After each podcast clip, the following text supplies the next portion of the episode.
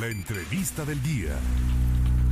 Y bien, pues tras recibir la constancia de mayoría como gobernador constitucional de Tamaulipas para el periodo 2022-2028, Américo Villarreal Anaya convocó a la unidad, la participación y conciliación y obtuvo así la confianza mayoritaria de los tamaulipecos. Es por eso que me da mucho gusto platicar unos minutos vía telefónica en esta entrevista exclusiva con el doctor Américo Villarreal Anaya, gobernador electo de Tamaulipas. ¿Cómo le va, doctor? Muchas felicidades. ¿Cómo está?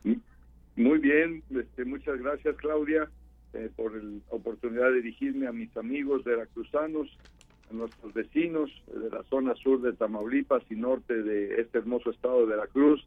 Y pues muy contento de haber concluido esta jornada electoral este con todo lo que se da en este tipo de contiendas pero finalmente con un triunfo muy eh, eh, seguro en la situación de la diferencia entre el primero y el segundo lugar que nos eh, dan esta confianza los tamaulipecos y las tamaulipecas de tener una diferencia este, pues irreversible de más de 90 mil votos, haber recibido ya nuestra constancia de mayoría y bueno, ahorita ya en los programas y procesos de organización interna, pues para asumir el cargo formalmente a partir del primero de octubre. Es la victoria de la transformación, gobernador electo.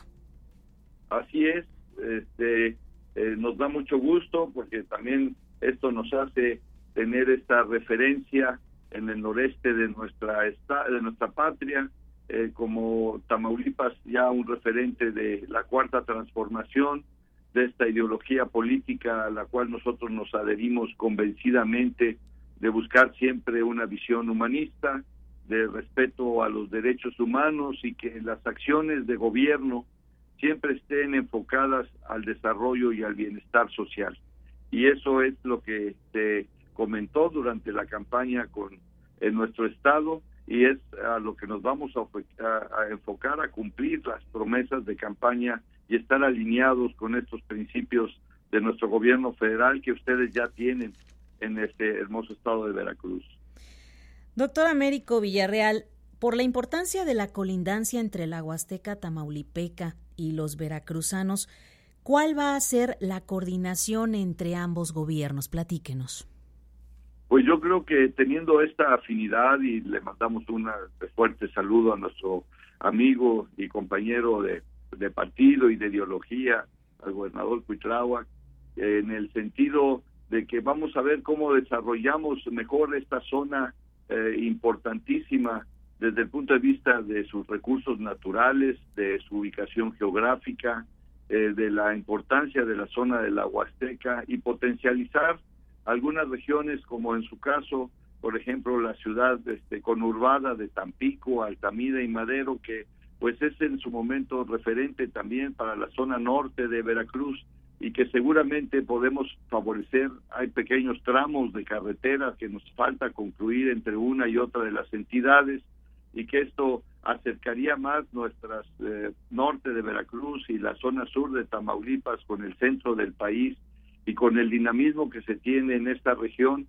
en el sentido económico por los puertos de altura, de Tampico, de Altamira, y que eh, nos sumemos a esta oportunidad de desarrollo económico y viendo que esto también conlleve un beneficio para nuestras entidades, no nada más por el tránsito y la oportunidad de comunicación para que se den el intercambio comercial entre otros estados, sino que también esto implique un desarrollo directo en nuestras entidades y esto traiga mejores oportunidades de trabajo, de salario y de calidad de vida de nuestros este, eh, habitantes. Y la otra muy importante, yo creo que en esta concepción de poder desarrollar zonas en formas regionales, en formas de clústeres de oportunidad, tanto de servicio, pues sabemos que muchas de nuestros hermanos veracruzanos en su momento en las circunstancias de servicios o atención médica o atención hospitalaria. A veces acuden a la región de Tampico por la capacidad de la infraestructura que se que se tiene en esta región y estableceremos convenios para cada vez dar una mejor oportunidad de servicio a todos nuestros habitantes, como lo hacemos en este pacto federal que todos somos mexicanos y debemos de buscar el beneficio en conjunto para progresar. ¿Cuáles son los retos de su administración? ¿Qué sería lo prioritario en Tamaulipas? Pues mira, eh, lo, eh, eh, definitivamente es volvernos a tener el apego a nuestras instituciones, recuperar nuestras instituciones, porque ahora habían estado respondiendo a poderes fácticos de intereses personales o de grupo y se habían estado moviendo de esa forma tanto las instituciones dependientes directamente del gobernador del estado, del ejecutivo, como son las secretarías de educación, de salud, la universidad autónoma, la situación de eh, agricultura, comercio, empresa, y que deban de ser orientadas al servicio social. Y también muy importante el que las instituciones que nos brindan seguridad y procuración de justicia se vuelvan a alinear a principios institucionales para servir a la sociedad. Y en base a reconstruir estas pilares de la gestión de una entidad y de sana convivencia entre los ciudadanos en base a sus instituciones, podamos progresar en forma importante en las pendientes de atender en el marco de la necesidad social y de no perder las oportunidades que nos va a dar este momento de globalización del tratado comercial México, Estados Unidos, Canadá y las instalaciones con que cuenta Tamaulipas para sumarse a un progreso que dé mejores oportunidades de vida para todos. Sin duda alguna, fue una elección de Estado o gobernador electo. Pues sí, eh, lo estuvimos manifestando, lo sostenemos, tenemos las evidencias de esta situación, y los señalamientos que se hicieron ante las instancias electorales en este sentido. Incluso hay a través del IETAM, el Instituto Tamaulipeco Electoral, en donde sí se le hicieron señalamientos en este sentido al propio gobernador del estado y sanciones correspondientes de amonestaciones o económicas por estar interviniendo activamente en el proceso a favor de Acción Nacional. Y que eso movió varias de las estructuras eh, de gobierno en un sentido de querer favorecer esta situación.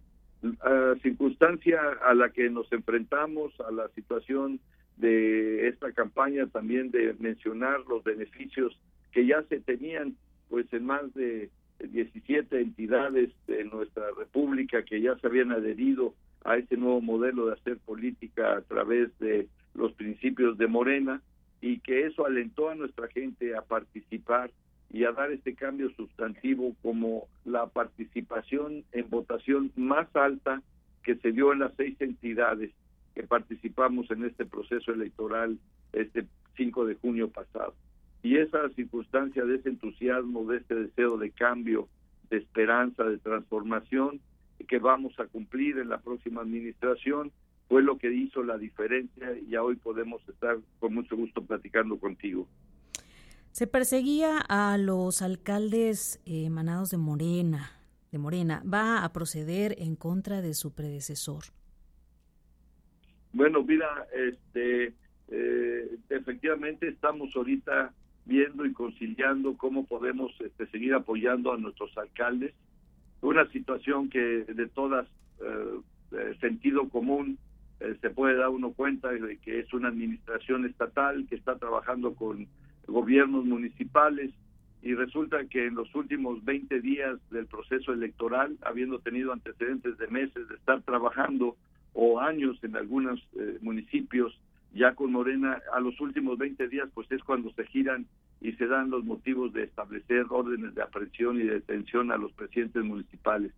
Todo orientado finalmente a una situación desde el punto de vista electoral. ¿Por qué no se había hecho antes? ¿Por qué no se habían hecho señalamientos de meses o de años de anterior de otras de los procesos de eh, estar al frente de una administración municipal? Si no, todo esto sucede en las últimas dos o tres semanas de un proceso electoral para tratar de desalentar la participación de la gente por esta oferta política que dimos en la candidatura común entre Morena, el Partido Verde Ecologista y el Partido del Trabajo. Y en cuanto al señalamiento de la próxima administración que tendré el gran honor de encabezar, ya hay señalamientos a los que se tendrán que responder desde el punto de vista de la Fiscalía Federal. En lo que a nosotros corresponde es estar muy atentos de tener una entrega, recepción conforme a institución y conforme a ley.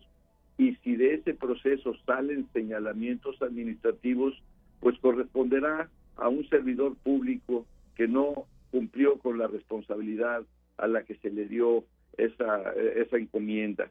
Pero eso pues lo tendremos que saber hasta que se esté llevando a cabo este proceso y veamos eh, que todo está conforme a derecho y conforme a ley o hay observaciones y circunstancias de desviaciones de recursos o de mal uso de los mismos que impliquen hacer algún señalamiento con su respectiva sanción administrativa. Gobernador electo, eh, quisiera preguntarle, ¿usted está ligado al negocio ilícito del huachicol? No, definitivamente no. Esa fue una de las circunstancias que durante todo el tiempo quisieron implicarnos. Fue una situación insistente y que de ninguna forma pudieron ellos tener un vínculo y una relación de poderlo imputar. Eh, fueron tan bajos y tan viles que al no poderlo hacer a mi persona, lo quisieron traducir a mis hijos, lo cual también es totalmente falso. Así es que yo, como nos dice nuestro presidente, no somos iguales. Si ellos quieren vivir en el, en el lodo, allá ellos, nosotros no nos vamos a prestar a ese tipo de juegos y componendas.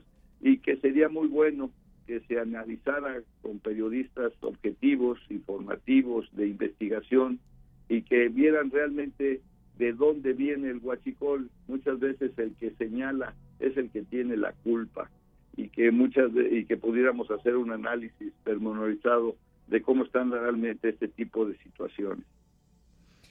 Por último, eh, gobernador electo, ya tiene la constancia de mayoría que lo acredita como gobernador electo que sucederá a partir del primero de octubre. Entendimiento, colaboración y responsabilidad, transparentar cada acción, no mentir, no robar y no traicionar al pueblo, una tarea muy grande de la que está por venir. Así es.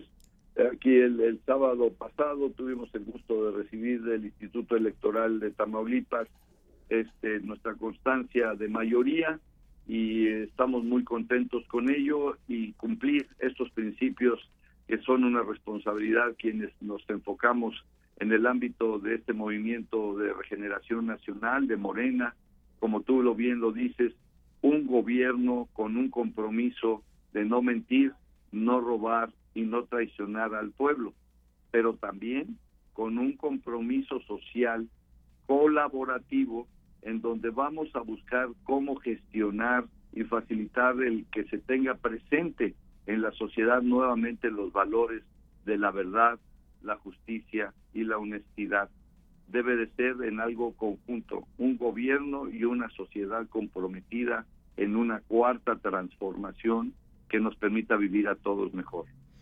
Muchísimas gracias, gobernador electo, doctor Américo Villarreal Anaya, por permitirnos hacerle esta entrevista vía telefónica. Nuevamente, felicitaciones y mucho éxito. Muchas gracias por esta oportunidad y un saludo a todos nuestros amigos de Veracruz y agradecerles toda su participación y entusiasmo y siempre su respaldo que nos dieron en este proceso electoral. Un abrazo cordial para usted, doctor Américo Villarreal. Gracias, hasta luego. Muy buena tarde.